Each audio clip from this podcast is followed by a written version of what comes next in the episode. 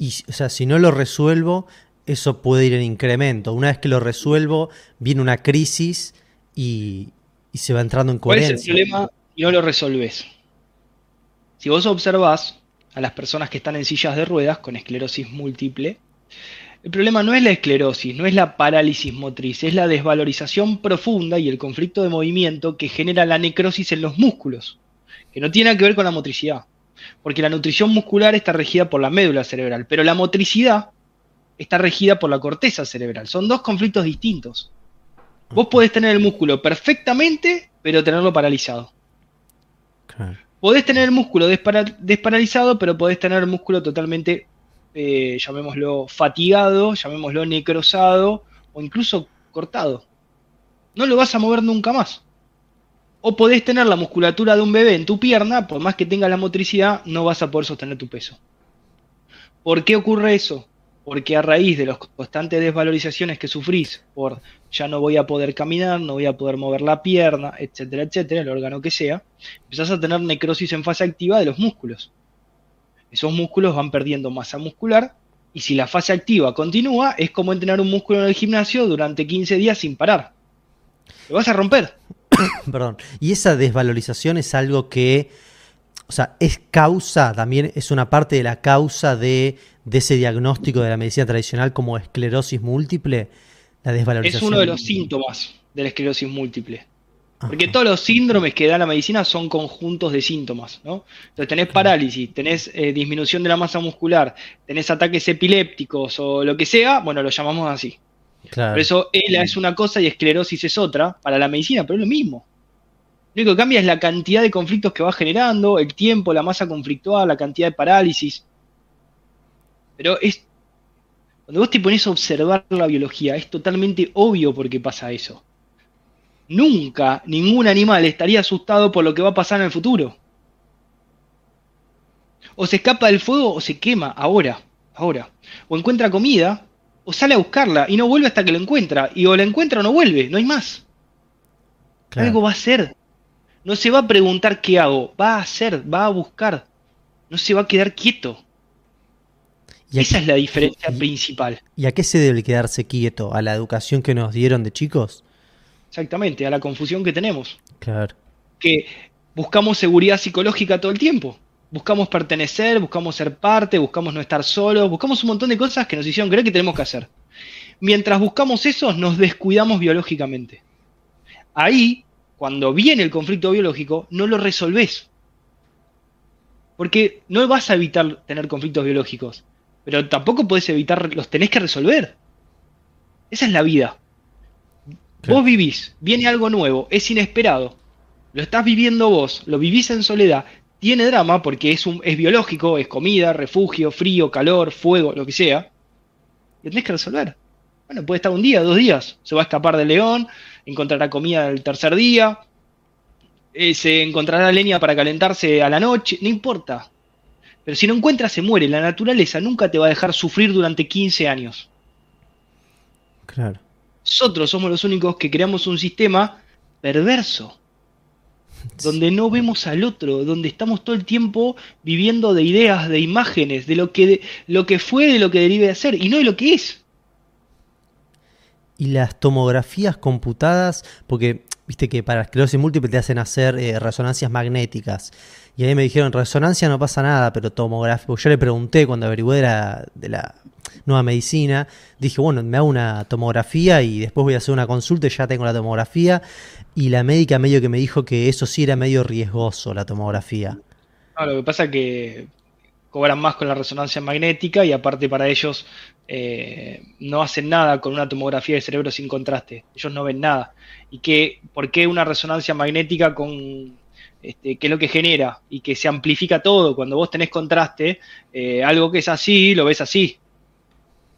Porque por ahí tenés un, no sé, una reparación en un área del cerebro, que es lo que llaman tumor cerebral, chiquitito, y ahí están con un drenaje de líquido, entonces vos ves todo junto.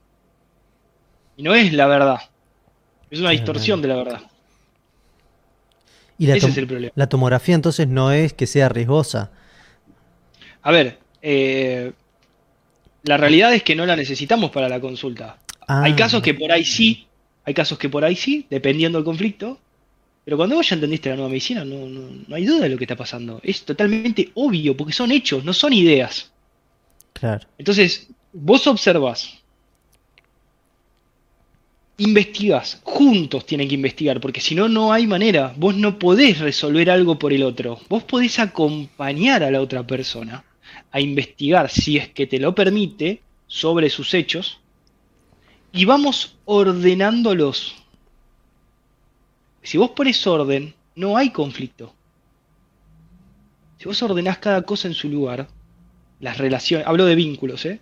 hablo de relaciones. Si vos ordenás las cosas, no hay conflicto. Mira, tengo una situación con esta, otra, otra. Está todo desordenado. a ver, ¿qué pasó con esto? Y vamos a resolverlo, vamos a sentarnos.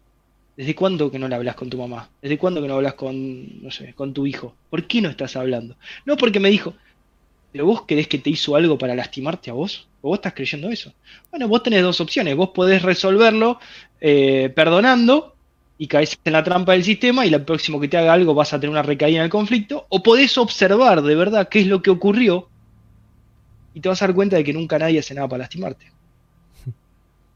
Y que en el intento de esa persona de estar en paz o de no sufrir, confundido, te mojó la oreja. Y vos te lo tomaste personal. Y es más, vos no estás viendo a la persona ahora, estás viendo a la persona que te hizo y ahora esa persona ya no existe más.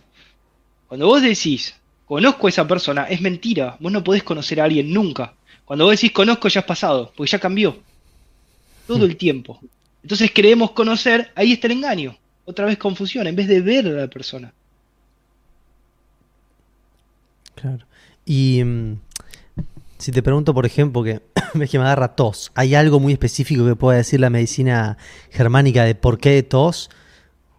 Sí, puedes tener una fase activa o puedes tener epicrisis. Cuando te pica la garganta, estás en fase de reparación. Puede ser de la laringe, vos puedes haber tenido una situación. Sin duda, si tuviste ese diagnóstico, tuviste un gran susto, ¿sí? Y tenés que haber generado una amenaza, sin duda, un miedo frontal, una situación que venía de frente, la tenés que haber visto, porque si no, no tenés miedo de que te impacte un camión, ¿cómo te vas a tener miedo si no lo ves? Y tenés que haber bloqueado el hemisferio derecho, ir al hemisferio izquierdo generar un estado de manía temporal con un, con un conflicto que afecte, por ejemplo, la laringe, y tener una úlcera de la mucosa de la laringe y quizás una parálisis en este, la motricidad de la laringe. Entonces se va paralizando, sentís como que no podés inhalar, se te traba cuando querés inhalar, hace como un silbido. Y después cuando vas recuperando también en la fase de reparación la mucosa, se va edematizando, empezás a tener inflamación, después la epicrisis, empezás a expectorar y después se va secando y te va picando, porque está cicatrizando. Entonces ahí entonces, entonces puedes tener tos seca, es una epicrisis, o tos convulsa, con moco, que es mucosa. La tos seca es de motricidad, porque no hay edema, es de parálisis. Mira. ¿Y mm, el broncospasmo está relacionado también con eso? Sería lo mismo, pero para los bronquios, que vos al ser diestro, obviamente, eh, tenés en fase activa una úlcera de la mucosa bronquial, y con el gran drama que te pusieron a vos, con la esclerosis, que es muy difícil salir de ese fantasma, estás derrumbado, estás reteniendo líquidos en los túbulos colectores del riñón, entonces todas las fases de reparación que tengas van a ser el doble de dolorosas, el doble de hematosas, vas a tener más líquido. Ahí vas a tener un broncoespasmo. Claro, Yo tendría una pequeña fase de reparación, llámalo una gripe si querés. Y a nivel psíquico, perceptivo, digamos que, ¿cuál sería la causa del broncoespasmo? ¿En vos? no, no, mío no, no, digo en general. Un diestro, es que no, podés generalizar. Ah, mira. Porque al hombre zurdo no le va al, bronquio en estado de equilibrio hormonal, le va en desequilibrio. A la zurda sí en equilibrio hormonal y a la diestra en desequilibrio. Porque, ¿qué pasa? El hombre diestro y la mujer zurda impactan el lóbulo temporal derecho, los conflictos de territorio el hombre, el hombre zurdo y la mujer diestra en el lóbulo temporal izquierdo los conflictos de territorio. En los ambos lóbulos tenemos relés que controlan órganos distintos, no son los mismos. Acá tenés el bronquio y acá tenés la laringe, por ejemplo. Acá tenés la motricidad y acá tenés la mucosa. Acá tenés la arteria coronaria y acá tenés la vena coronaria acá tenés la mucosa rectal y acá tenés, eh, no sé, la triada curvatura menor del estómago, vesícula seminal, este, eh, perdón, curvatura menor del estómago, conductos biliares y conductos pancreáticos. Por ejemplo. Y por ejemplo, mujer, eh, yo a veces con esto soy ignorante, esto es derecho, ¿no? Sí, pero no quiere decir, porque no es lo mismo tener lateralidad biológica que diestro que la motricidad. Los zurdos, hay muchos zurdos que son zurdos y utilizan todo con la mano derecha. Mira. Porque hay una memoria de donde golpeaban a los zurdos, los lastimaban. Es raro que eh, haya un, un, diestro que escriba con la zurda, eso no lo vi nunca. Pero sí hay zurdos que escriben con la diestra. Claro. Que nunca lastimaron al diestro por escribir con la derecha, lastimaban al zurdo. Entonces hay como una memoria. Te pones a investigar, me enteré de un montón de situaciones donde eh, una mujer le dijo a su hijo, si escribís con la derecha no sos más mi hijo, si escribís con la izquierda no sos más mi hijo, otros le pegaban, los ponían, los encerraban en los sótanos, los ataban, los golpeaban, era una locura lo que hacían.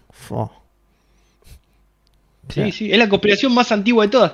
Antes de perseguir a las brujas, a los enanos y a no sé quién otro, perseguían a los zurdos. Mira. Porque la religión creía que eran demonios. ah, claro, de ahí. Claro. Porque tiene una explicación.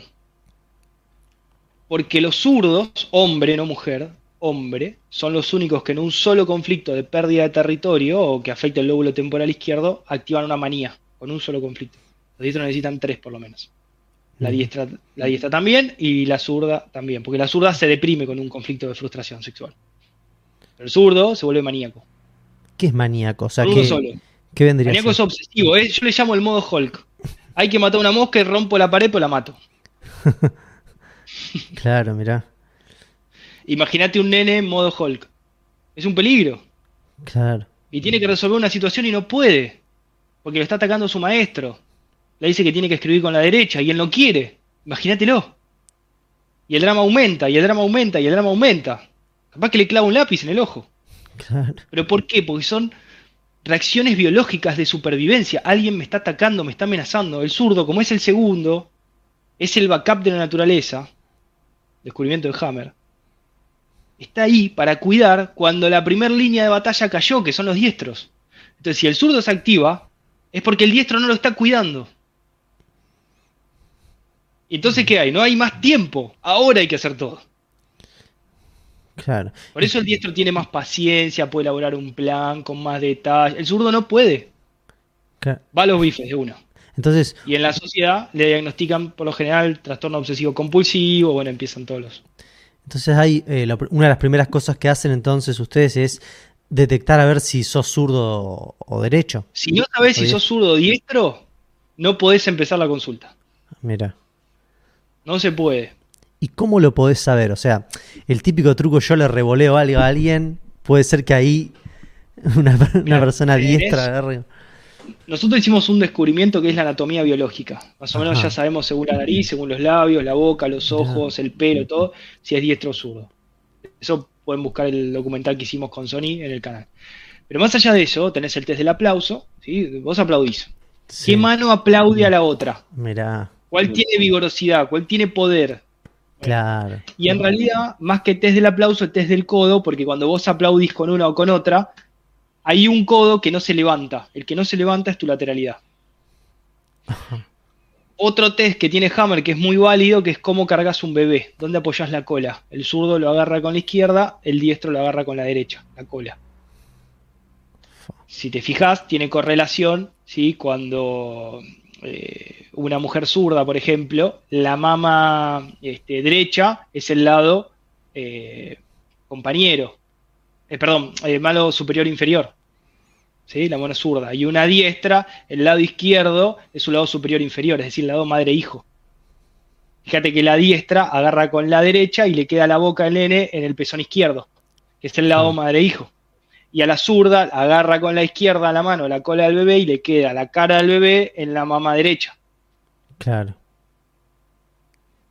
A la zurda, ¿no? Entonces ahí tenemos las correspondencias biológicas. ¿no? El lado madre-hijo, para la diestra es el lado izquierdo, para la zurda es el lado derecho. El lado par es mi par, mi compañero. Yo soy diestro, mi par diestra es mi compañero, mi pareja, mi amigo, mi hermano. ¿sí? Al zurdo es la izquierda.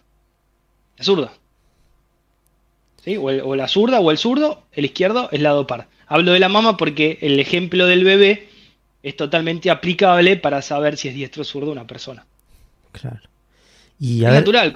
un bebé, ¿cómo lo agarrás? Y lo agarrás. ¿Entendés? Claro. No tenés que pensar, porque si pensás perdiste. Claro, sí, sí, sí. Si pensás se te cae al piso. Claro. este, entonces, para cada eh, choque biológico y lo que la medicina llama enfermedad, y para, o sea, según si sos zurdo derecho, va a ser algo totalmente distinto. Distinto, exactamente. Impresionante. Pueden vivir la misma situación dos personas y vivirla completamente distinta. Es más, pueden ser dos diestros y vivir la misma situación distinta también. Claro. Claro, Y mm, respecto a las causas, por ejemplo, a ver, porque yo dije voy a hacer, voy a hacer una entrevista a Gastón Vargas, a ver, hagan preguntas que le harían. Y salieron un montón de personas con, su cuestión de salud o la del amigo, la y son un montón verdaderamente, pero un par, hagamos, por ejemplo, eh, hipotiroidismo. No sé, supongamos que es diestra la persona. Bien, justo en el endodermo, el tallo cerebral, no importa la lateralidad biológica, es el único, porque hipotiroidismo estamos hablando de la glándula tiroides. Claro. Hay otra posibilidad, pero seguramente glándula tiroides. Hipotiroidismo es la fase de reparación de la glándula tiroides, de un conflicto de necesito más tiempo para, si es el lado derecho de la glándula tiroides, asimilar, tragar o digerir una situación, y si es el lado izquierdo, para expulsar una situación. ¿Cuál es el problema? Seguramente le están dando T3, T4, eh, todas esas cositas que le dan. Entonces, ¿qué- ¿eso que lo llevan? Al hipertiroidismo, le aumentan las hormonas, cuando debería tenerlas bajas. Eso lo mete en un círculo vicioso y nunca puede completar el programa y siempre queda en hipotiroidismo. Es un círculo vicioso. Claro. Me anticipo a todo lo que te deben haber dicho, pues ya tenemos 2 millones de consultas de hipotiroidismo. Siempre pasa eso. La, la persona resolvió el conflicto hace 20 años, pero hace 20 años que se levanta a las 8 de la mañana, hace el ayuno hasta las 11 de la mañana, recién desayuna a las 11 de la mañana, no sé la tortura que es eso, se toma la pastillita y recién puede comer algo al rato. Todos los días de su vida. Claro. No puede desayunar a la mañana. Y el tema sería cuando la persona, o sea, la nueva medicina lo bueno que tiene es que vos identificás ese conflicto y sabés si lo resolvieron o no. Porque si no sería como tirarte a la pileta y capaz que no hay agua. Primero buscamos el detonante. ¿Qué detonó? Si podemos ubicar el programante, mejor todavía. Pero vamos al detonante. A ver, ¿está pasando ahora? Si no está pasando ahora, significa que el conflicto ya es simbólico y entró en un círculo vicioso. Claro. Es el miedo a la enfermedad o al diagnóstico, lo que decíamos iatrogénico. Pero por ahí está pasando ahora, no, ya necesito darle comida a mi hijo porque me separé, mi marido no me da los aportes para mi hijo y no llego a fin de mes. La tiroides la va a tener por las nubes, no hay duda. Porque la hormona tiroidea, el objetivo es que vos tengas más energía. No es un problema. Al contrario, una mujer con hipertiroidismo, ¿sabes lo que hace? Pero tiene una fuerza tremenda, puede hacer mil millones de cosas al mismo tiempo. O es energía. Claro. Y cuando va dejando la medicación la persona, ahí puede sufrir eh, ciertas alteraciones, crisis, ¿no? Nunca observamos nada. Mirá, Sí, una mejora muy rápida. tremendo. Pero hay unos días está un poquito cansado porque activa la fase de reparación, pero rápidamente. Igual hay que ver el caso, ¿eh? Hay Claro, obvio, caso. obvio.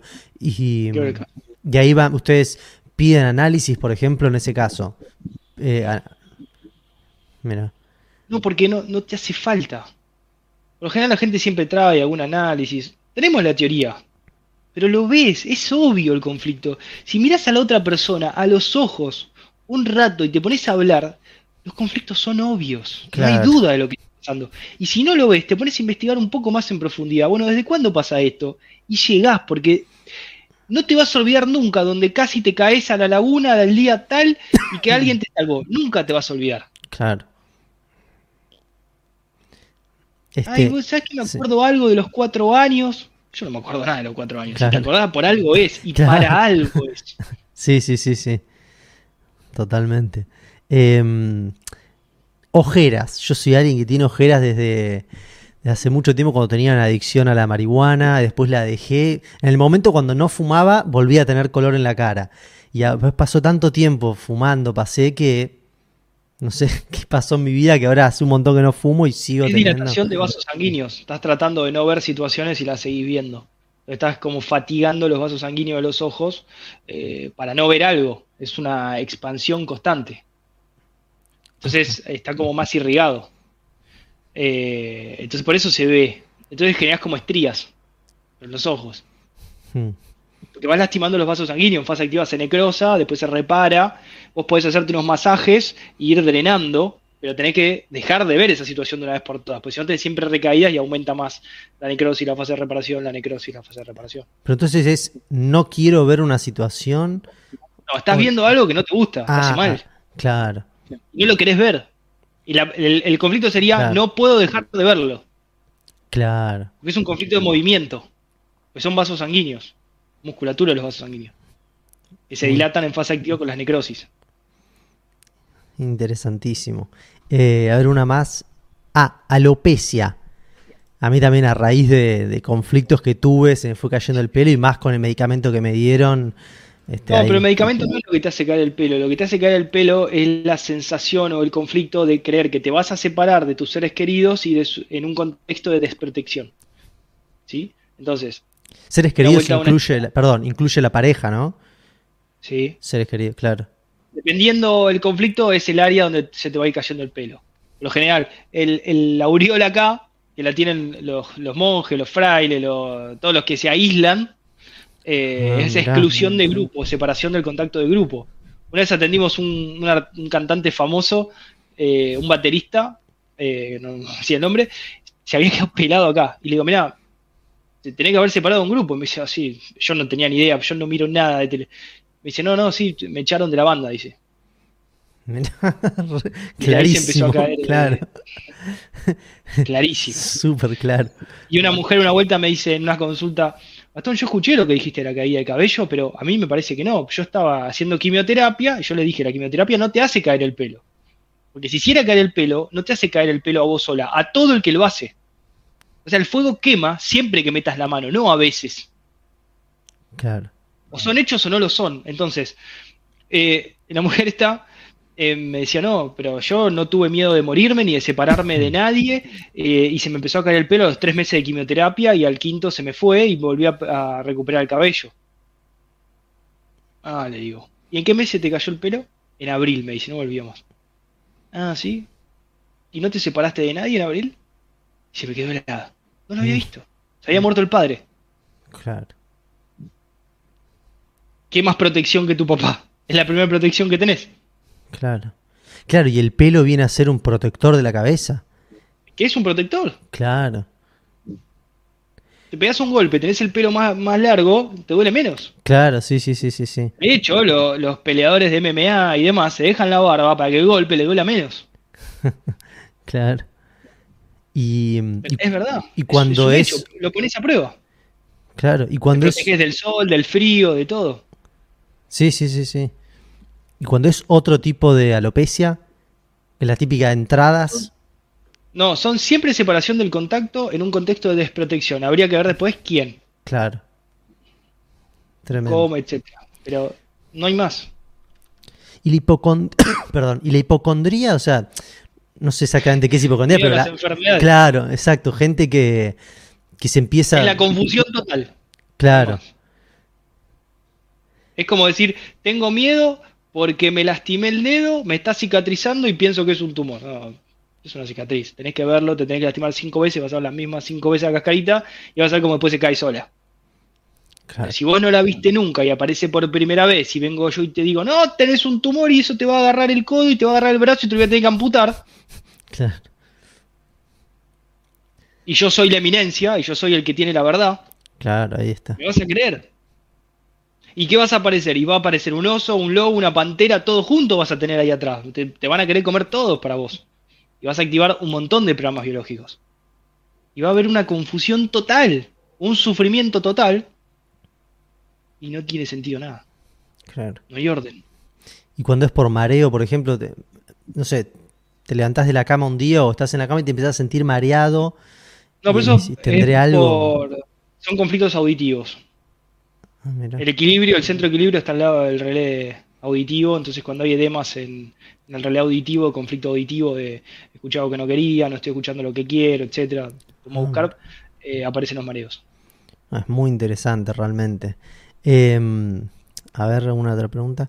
Conta- eh, esta pregunta no me acuerdo a qué en raíz a qué la hice, pero dice, ¿contás con algún tipo de herramienta para identificar conflictos no resueltos? Sí, los ojos. hay que observar, Claro. Hay que observar, nada más. Vos te das cuenta si la persona está sufriendo, te pones a investigar. ¿Cuál es el síntoma? Vos vas a lo real. No me importa la etiqueta, no me importa el síndrome, no me importa el diagnóstico. ¿Qué te duele? Una vuelta vino una mujer espantada. No, me siento mal, me duele todo. Bueno, no te preocupes, yo te hago una... te hacemos un lugar. Yo estaba muy cansado, me acuerdo, le hice un lugar. A ver qué pasó, era muy tarde. No, me duele todo. Bueno, pará, pero ¿qué te dijeron? No, me dijeron que tengo cáncer de mama y que me duele, y me duele todo y que no sé qué. Bueno, ¿y qué te duele más? No todo, me dice. Ah, todo, ok. Bueno, ¿el brazo derecho te duele? No. ¿Y el brazo izquierdo? No. ¿Y la cabeza? No. ¿Y qué te duele? Le digo. No, y ahora que me preguntás, no me duele nada en realidad, me dice. Estaba en pánico la mujer. Tremendo. No puede pensar. Claro. Vamos desarmando de a poquito la confusión, vamos ordenando y vamos viendo dónde está metiendo la mano, dónde está metiendo el dedo que no deja cicatrizar la herida y tratamos de que la persona vea que está metiendo el dedo para que no la vuelva a meter. Eso implica solucionar situaciones ahora y para siempre. Vos no puedes seguir recayendo siempre con lo mismo que te viene pasando hace 15 años. Te van a pasar cosas nuevas, que eso es la vida, lo nuevo es la vida, es lo inesperado. Por eso son conflictos biológicos. Pero no cosas viejas, ya está. Claro. Em, a ver, acá tengo, la verdad que tengo un montón de preguntas, voy a voy salteando algunas porque ya las vas respondiendo antes que las pregunte. A ver. Em, bueno, respecto, respecto a Waking, Waking Project, eh, que es tu proyecto, yo primero pensaba es un, equipo de trabajo, eh, no sé, pero ¿qué es? ¿Lo creaste vos? ¿Lo creaste junto con otras personas? ¿Qué, ¿Cómo Estamos fue con mi pareja, con Sonia. Este, estamos con Mati, ahora se tomó una, un receso porque quedó muy, muy cansado de las consultas. Eh, tenemos un equipo, está Juanma también, hay, hay varias personas atrás del equipo. Y, bueno, estamos acá. Nosotros antes dábamos clases presenciales, este, pero bueno, era medio complicado. Incluso cuando se volvió más serio el asunto de la nueva medicina, eh, François nos recomendó no dar clase, no dar consulta presencial por una cuestión lógica que empiezan a hacer camas. A los que no tienen el café con leche, se tienen que cuidar de verdad. Entonces ahí empezamos a, tomar nuestras precauciones lógicas. Eh, total, podemos atender perfectamente y podemos continuar este proceso de, aprendizaje constante y, de cooperación con todos los que nos buscan, más tranquilos. Eh, después creamos un proyecto que se llama Awakening School, que es donde estamos en ah, proceso también, donde tratamos de... Porque ¿cuál es el objetivo? Que lo aprendas vos, sí, pero que lo aprendan los chicos, para que lo usen desde chico, y ya es obvio, no tenés que decir hago nueva medicina, ya sé cómo funciona el cuerpo. Voy a resolver el conflicto ahora, no me voy a meter en conflicto, y si tengo un conflicto, lo voy a identificar, no me voy a quedar con eso porque no me conviene, lo voy a resolver. Claro. De base. Y no me voy a asustar porque tengo fiebre, me voy a poner contento porque, qué bueno, resolví el conflicto. Tremendo. Y te va a durar dos días la fiebre. Nada más. Y, recomiendan el uso de algún tipo de paliativo, o sea, estás, o sea una persona está... Tenemos lo que se llaman moduladores de fase, que no intervienen en la fase de reparación, pero acompañan. A mí personalmente no me gustan, pero hay gente que los necesita, les gusta, como son las plantas medicinales, que pueden modular la fase activa o la fase de reparación. El que sí te podría decir que, a mí me agrada, esto es un gusto personal, son eh, los, llamémoslo, la valeriana, la manzanilla, todos yuyos que te relajan durante la fase activa, porque bueno, vos estás tratando de resolver, te conviene bajar un poco el drama para tener un poco más de claridad. Eh, pero en la fase de reparación, excepto que duela mucho, yo trato de que no, no consumir nada por una cuestión de quiero ver bien en dónde estoy y prestar atención cuánto bajó la presión, si duele un poquito menos, un poquito menos, un poquito menos, para saber dónde estoy parado en la brújula de Hammer. Entonces ahí yo ya sé cuántos días me quedan. Ah, mira. Soy bien objetivo. Y si no tenés miedo, los dolores son totalmente aguantables. No hay ningún dolor que sea inaguantable si no tenés miedo y pánico.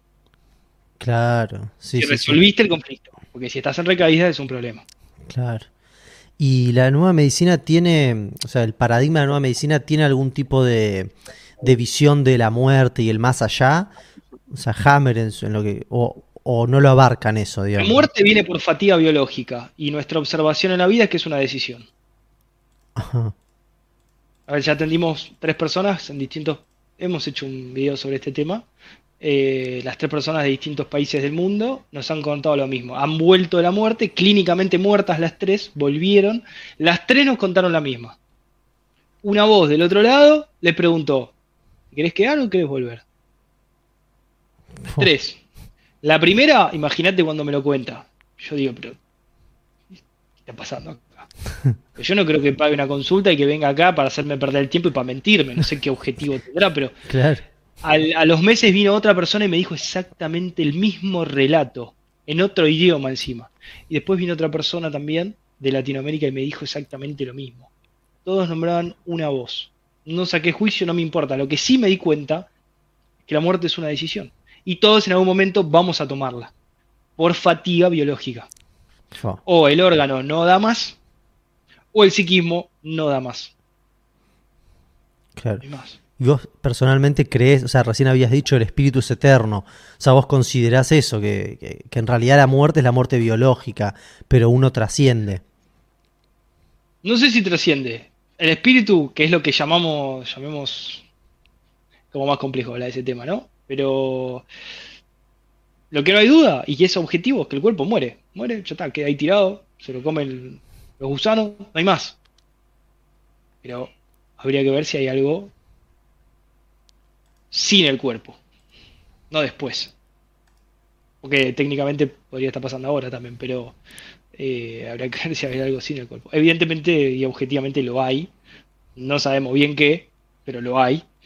Eh, por eso tenemos la posibilidad de vivir, como te decía antes, las constelaciones cerebrales como la, la volante, donde tenés esos viajes astrales que son signos de estar en fase activa con la mucosa rectal y este, la tira curva, eh, perdón, la mucosa laringe y la mucosa bronquial.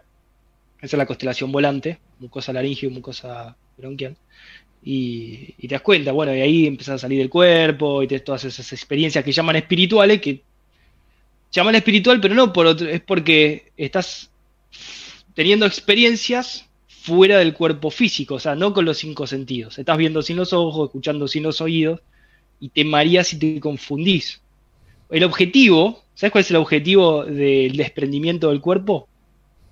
¿Cuál? ver desde arriba y reconocer el territorio, porque estoy amenazado y estoy asustado.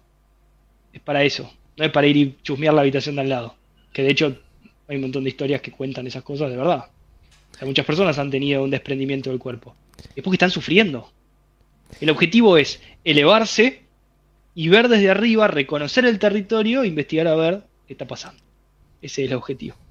Claro, entiendo, de claro, entiendo eso porque es verdad que hay muchas personas que sin quererlo, bueno, hay una youtuber muy conocida que sin quererlo tiene un montón de experiencia de viajes astrales y no es que ella misma se, se acuesta, bueno, voy a tener, sino que le sucede y ella misma dice que le da miedo. Pero hay gente que, que lo hace adrede, digamos. Eh, Es que si vos estás constelado lo podés hacer. De hecho, ahí con- podés empezar a controlarlo, como las constelaciones. Pero no quiere decir que no estés sufriendo y no quiere decir que eso te haga resolver los conflictos. Ajá. Em, esta es una pregunta porque, bueno, yo me dedico ahora junto a mi pareja a, lo que llamamos pareja trascendente, a un- digamos, una nueva forma de ver las relaciones de pareja. Vos, por lo que entiendo, estás en pareja y crees que el estar en pareja es un buen lugar desde el que dedicarse a, a la autotransformación, a, a mejorar la vida, a mejorar uno mismo. Eh, o sea, ¿crees que posibilita eso, que impulsa más eso, estar en pareja que no estarlo? A ver, yo creo que para poder estar eh, con una persona al lado, primero te tenés que conocer a vos mismo. Claro. Si no, eh, no tiene sentido. Vas a generar más conflicto y vas a lastimar al otro como te estás lastimando a vos. Entonces, si primero te conoces a vos, un, ver- un verdadero conocimiento, una verdadera observación, una verdadera investigación sobre vos, sobre quién sos, qué estás haciendo, por qué haces lo que haces y te empezás a cuestionar todo, y encontrás a alguien que quiere vivir igual que vos y que hace lo mismo que vos y que tiene el mismo objetivo que vos, van a dar perfecto. Claro. Y si tiene voluntad de cambiar como vos estás cambiando, porque vos vas a seguir cambiando. Como yo te digo, yo no puedo decir conozco a Fede, yo lo conocí. No sé cómo será ahora, yo lo conocí. Si yo digo yo lo conozco, cuando te veo, veo la imagen del pasado, no te veo a vos ahora y no te doy la posibilidad de cambiar. No, yo conozco a Fede, ese que me insultó. Y por ahí cambió Fede. Y por ahí estaba enojado y la ligué yo porque estaba al lado. Eh, y me ve, che, Gastón, ¿cómo andás? Y, uy, me sorprende que no me insulte. Y, pero no, lo podés, no le das la oportunidad de cambiar a la persona. Lo estás matando, literalmente. Porque la muerte es el pasado. Muerto, no tiene movimiento. Estamos hablando a nivel psicológico, ¿no? Claro, y leí ahí en Awakening Project algo de que están ingresando en el terreno de la psiquiatría. ¿Qué es eso específicamente? O sea, ¿qué, la psiquiatría jaminiana son los niveles más avanzados de nueva medicina que incluye las constelaciones cerebrales. Ah, mira. Y ahí tenés la ventana telepática, tenés la, este, la salida del cuerpo, tenés la paranoia, tenés la mitomanía, tenés eh, los psicópatas, tenés eh, el autismo, eh, tenés un montón de constelaciones, el narcisismo, etcétera, etcétera. ¿Y qué es exactamente constelaciones? O sea, la definición, o sea, Constelaciones es cuando hay una combinación de focos de Hammer en el cerebro que activan, durante la fase activa los dos, quedan como en balance, no hay lesión del órgano, activas una nueva capacidad para resolver el problema que estás teniendo. Es una nueva capacidad que tenés. Ajá. Por ejemplo, salir del cuerpo, ¿para qué? Para ver desde arriba y reconocer el territorio y ver qué está pasando. Cuándo viene, si se acerca, si no se acerca. Eso, por ejemplo, lo usaban los indios cuando iban a ver al chamán, a ver cuándo vienen los, los atacantes. Entonces el tipo, constelado, con la, con la amenaza, diestro zurdo, no importa, amenaza afectando mucosa bronquial y mucosa laringio, podía elevar y podía observar perfectamente. Y no era un engaño. Claro, o sea, que todos consideran que sí que es el espíritu o algo que, que va más allá del cuerpo y que está... Sí, y el dato lo bajás. Claro y lo reproducís en el cuerpo físico, por más de que no viste con los ojos, ni escuchaste con los oídos. Tremendo. Em, ¿Qué te iba a preguntar? A ver acá. Tengo un caso de constelación de ventana telepática, que es espectacular. No hay duda de que existe la telepatía, no hay duda, y es una constelación de doble miedo frontal. Si vos estás en paz, no tenés ninguna de esas capacidades, porque no hay conflicto. Si no estás en paz y estás en conflicto, aparecen todas, como herramienta para que estés en paz, que resuelvas tus conflictos. Entonces esta mujer, a raíz de distintos acontecimientos en su vida, había tenido doble miedo frontal, estaba con la ventana telepática abierta. Miedo frontal es una situación que viene de frente, no la puedo evitar, me siento con las manos atadas, que pueden ser abusos, golpes, etc. Reiterados. Y resulta que soñó que se moría el papá. Entonces nosotros descubrimos que el sentido biológico de la telepatía o de la premonición es anticiparse al acontecimiento que va a venir y que no sea inesperado. Si vos no te anticipás y no lo supones, cuando pasa, por ahí morís. Con esto ya no es inesperado. Entonces, che, soñé que papá se muere. Papá, no hagas esto porque te podés morir. Bueno, no le hizo caso, se murió.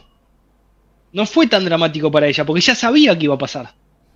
¿Y qué ocurrió después? Soñó que el tío se moría. Y otra vez le dijo, tío, pero no hagas esto. Toda la familia se le rió otra vez. ¿Sabes lo que hizo? Si que vamos cerrando con esto. Contrató un seguro de vida a su nombre. No. Cuando se murió el tío se hizo millonaria. No.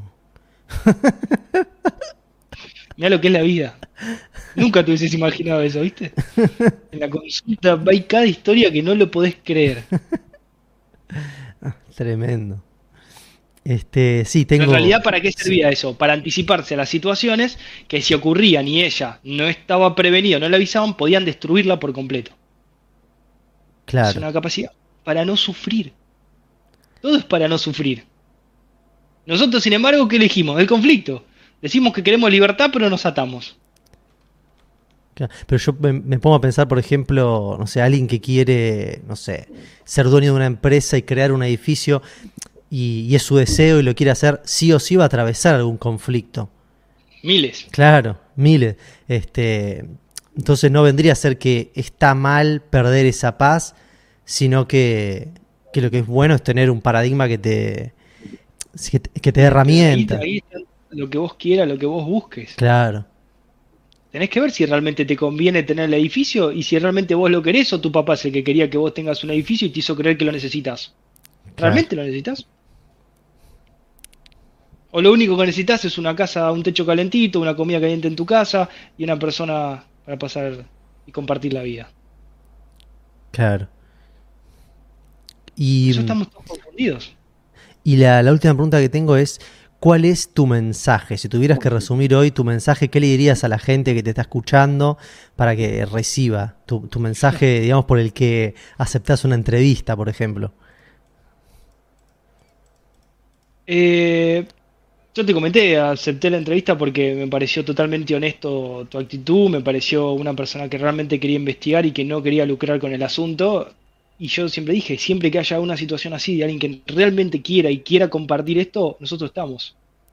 Siempre que no haya desinformación, porque vos no puedes decir, no, bueno, mira, eh, voy con nueva medicina, pero también voy con este que distorsiona nueva medicina y es para unir.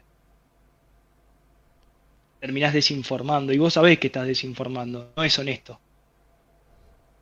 Entonces, nosotros siempre que haya honestidad, no hay problema. Lo que podemos compartir, lo compartimos. Tampoco somos los eruditos de nueva medicina germánica. Vamos teniendo experiencia. Yo siempre recomiendo a François Leduc de material de NMG, que son nuestros, este, llamémoslo, nuestros tutores, los que realmente tienen una experiencia de. Nosotros tenemos 10 años, ellos tienen 30, no sé si 40 años, no me quiero equivocar, de experiencia. Eh, la recomiendo a Laker, habilitada por el Dr. Hammer, la única en el mundo. Eh, a Guinel lo recomiendo, pero no lo podemos encontrar ni en figuritas. Estoy tratando de contactarlo, pero es imposible. Eh, y después cada uno que investigue eh, dónde se formó la persona, de dónde sacó la información y que saque sus propias conclusiones. Y se van a dar cuenta, si hay una actitud humilde, si hay una actitud de investigación, que no es pedante, que realmente se involucran en la situación, les conviene. Porque es una persona que les va a agarrar la mano y decir, vamos juntos yo no sé nada de tu vida y no puedo adivinar, es imposible, pero más o menos conozco la nueva medicina y podemos, te puedo ayudar a identificar qué quiso decir cada acontecimiento de tu vida, qué quedó marcado, para que vos misma lo puedas ver y que mañana no me necesites. Claro. Porque si no te creo una dependencia y genero autoridad otra vez y te genero más conflicto y es siempre lo mismo. Entonces, una actitud seria, me parece a mí, es Podés necesitar una consulta, no digo que no necesites una consulta, pero formate, aprende de verdad. Porque vos necesitas la nueva medicina, porque vivís en un mundo de desinformación, de mentira, de engaño. Los animales no necesitan la nueva medicina. Claro. Ese es el punto. Necesitas entender cómo te mintieron, cuándo te mintieron, quiénes mienten, para de ahora en más no caer más en la trampa y poder ocuparte de tu vida de verdad. ¿No? De lo, que no existe, de ideas, de imágenes, de todo eso. Porque sufrís y no vale la pena ni un segundo de tu vida, nada por lo cual estás sufriendo. No lo vale, pero no lo ves. cuando alguien te lo plantea, por primera vez empezás a decir, capaz que es verdad, a ver. Y si te pones a investigar, decís, es verdad, no vale la pena ni un segundo de mi vida sufrir por plata, por esto, por lo otro, por lo otro, por lo otro. Porque vos todo lo que haces, lo haces porque supones que te va a dar paz, que te, no te va a lastimar y que no vas a sufrir. Y te está generando lo contrario. ¿Y por qué, si tomaste la decisión en un momento de hacer algo para no lastimarte y te das cuenta que te lastima, ¿por qué no dejas de hacerlo? Claro. Por el patrón, tenés que hacerlo. Y ahí viene la estructura. Hasta que no salga de la estructura, no puedes estar en paz. Claro. Bueno, Gastón, muchísimas gracias. Eh. Muchas gracias por tu tiempo. La gente te puede encontrar ahí en la página de Waking Project, está en la descripción de este video para quien quiera formarse con los cursos que ahí brindan y con sesiones personalizadas. Este, te agradezco un montón y, muchas gracias. No, espero que te haya servido y bueno, el ejemplo ese de esclerosis y demás es algo muy buscado. Eh, cualquier cosa, si, si quedó algo por comentar, eh, nos escriben. Los escriban en los comentarios de este video, que lo escriban y yo los voy a mirar así, así les voy respondiendo. Hagan preguntas, yo las voy a responder, no hay problema, pero que sean teóricas. Porque si vos me hablas de algo subjetivo, te estoy mintiendo, no puedo saber. Es imposible. Yo te puedo decir tal órgano, te me pasa tal cosa, bueno, puede ser esto o es esto. Pero no te puedo decir, mira, te pasó esto, te pasó lo otro. Es mentira, el que dice eso es mentira. No se puede. claro. Bueno, muchas gracias, Don. Un gustazo. Dale. A ver.